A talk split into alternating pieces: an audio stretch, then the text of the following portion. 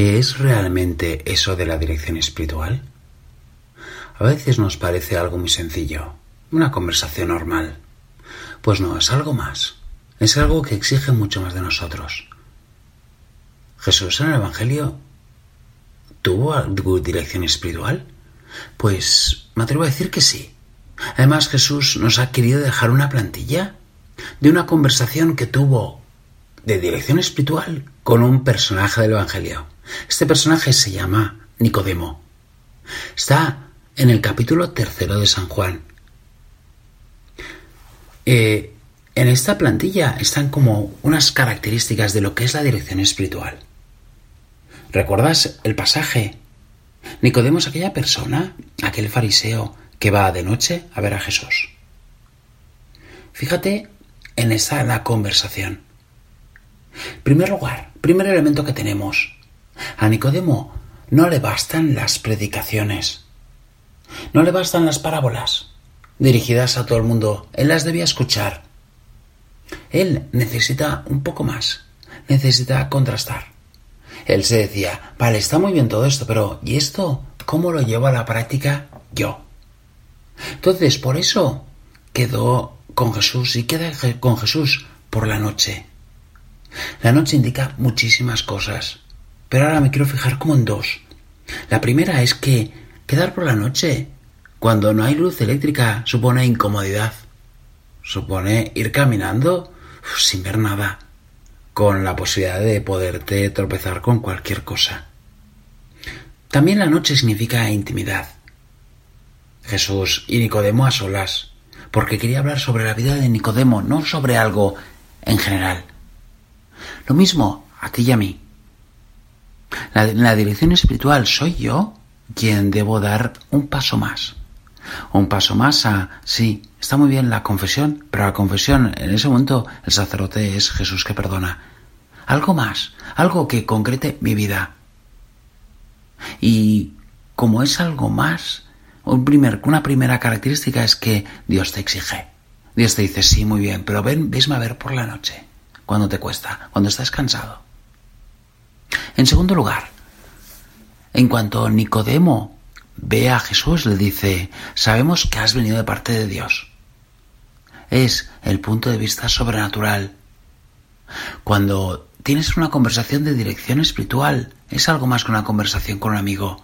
Es una conversación en la que tú te quieres identificar con lo que Jesús quiere para ti.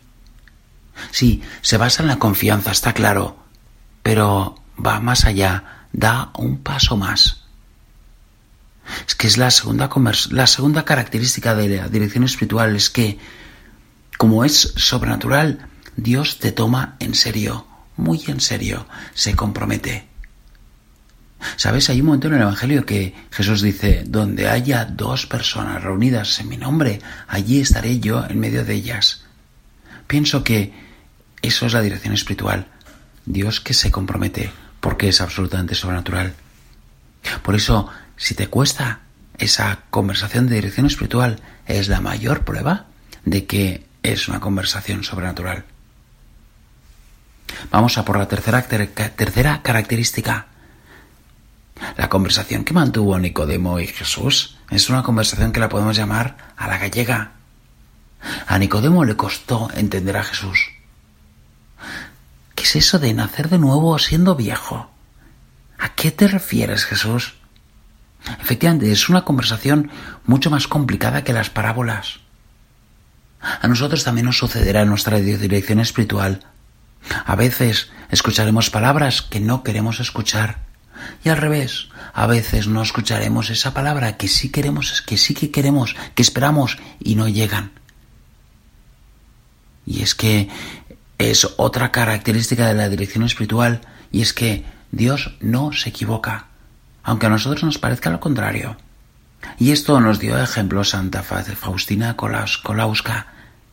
Ella tuvo un dirección espiritual, un director espiritual que no lo entendía, no se aclaraban. Y después rezaba ante el Señor y le decía, Señor, es que no lo entiendo. Y él se veía que el Señor le decía, tranquila, confía, hasta que llegó un día en el que el director espiritual le dijo una cosa contraria a lo que Jesús le había dicho. Entonces pensó, este es el momento. Ahora Jesús me va a decir, ya está, déjale. Pues no, el Señor le dijo, no, obedécele. Tú, obedécele y yo ya me encargaré de que Él cambie. Así es. Y la última característica es el resultado. Sí, la conversación acaba en el capítulo tercero del Evangelio de San Juan y parece que ya todo ha quedado así. Pues no, porque a Nicodemo lo, volvemos a ver. San Juan se, se encarga de irle dando un seguimiento. Y después lo vemos unos capítulos más adelante en el Evangelio de San Juan de una forma bastante más audaz, hasta el punto de que es echado del Sanedrín por defender a Jesús.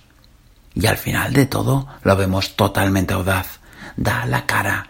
En plena noche, cuando todos los demás se esconden, él dice, yo voy a saludar a, ver a Jesús, voy a hacer este servicio a Jesús.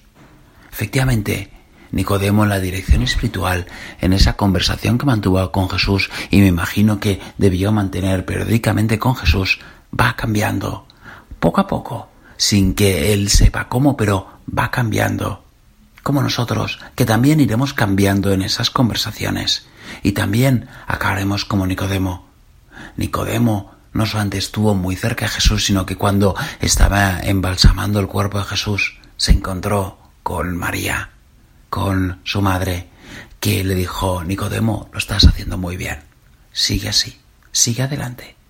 A nosotros también nos pasará lo mismo y le pedimos a la Virgen que nos enseñe, que nos vaya guiando en esa dirección espiritual.